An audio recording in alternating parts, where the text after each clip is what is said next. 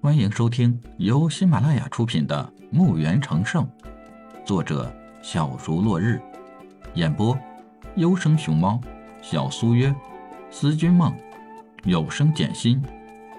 欢迎订阅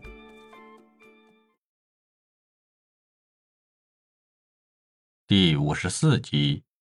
各类药剂被一一的放上了货架。李海后悔了，三天时间定的有些短，没想到一个小小的药店事儿还真多。但在大家的努力下，总算是忙完了。今天太阳早早出来，好像也在为这个药店开张来凑一份热闹。上午。侯老带着厚礼，身边还跟着个跟屁虫，也穿得十分的华丽。带着厚礼，像是来祝贺的。今天也许是个好日子，东一波西一波来的人不少，都说是前任城主的好友。城主在走的时候吩咐，要关照李海他们。这不，药店要开张了，特意来恭贺的。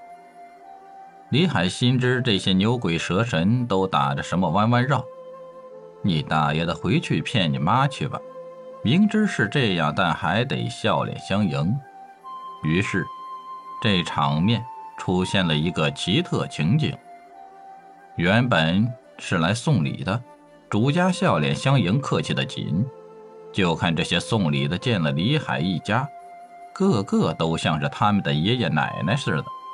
亲热的不得了，更夸张的是，有个五十几岁的家伙，居然细心的看到老五，热得出了一身汗，连忙端过茶水，端到老五面前。怎么看上去，老五也就是十七八的样子。本来老五看到的是，人家是在巴结自己，五十几岁的人给自己端茶，赶忙接过。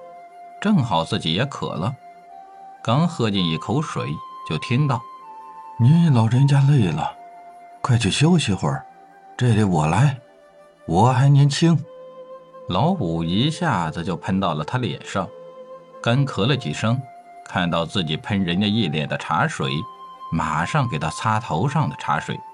哎呀，这真是及时雨呀！天热，您老就给降下了甘霖了。谢谢谢谢，老五实在是忍不住了，扭头就跑。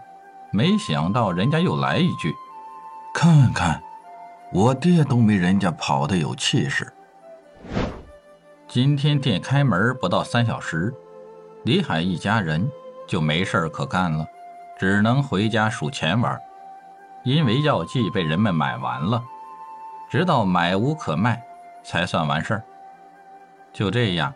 外面的人看到里面确实没药了，李海以为人家出了药店就走了，在屋里坐了一会儿，感觉有些无聊，打算去门口看看景。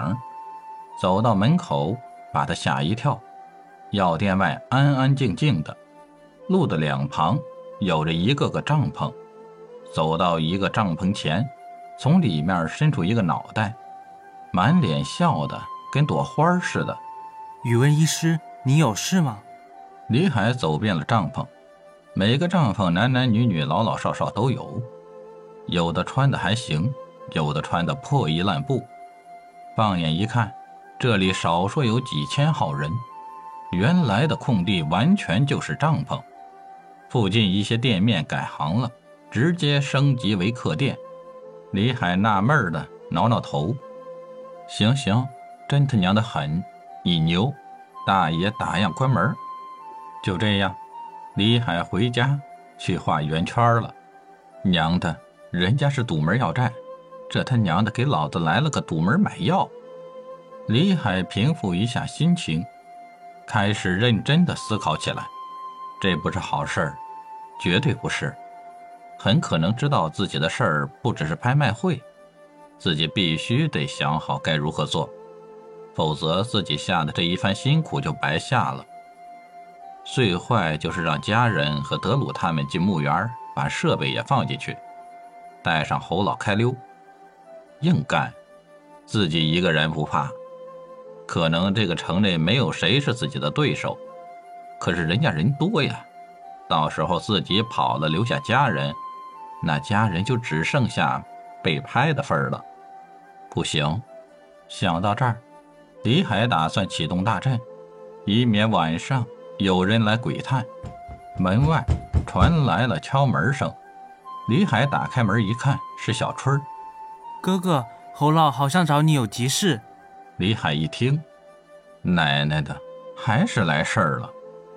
我知道了，小春你去忙吧，我这就去。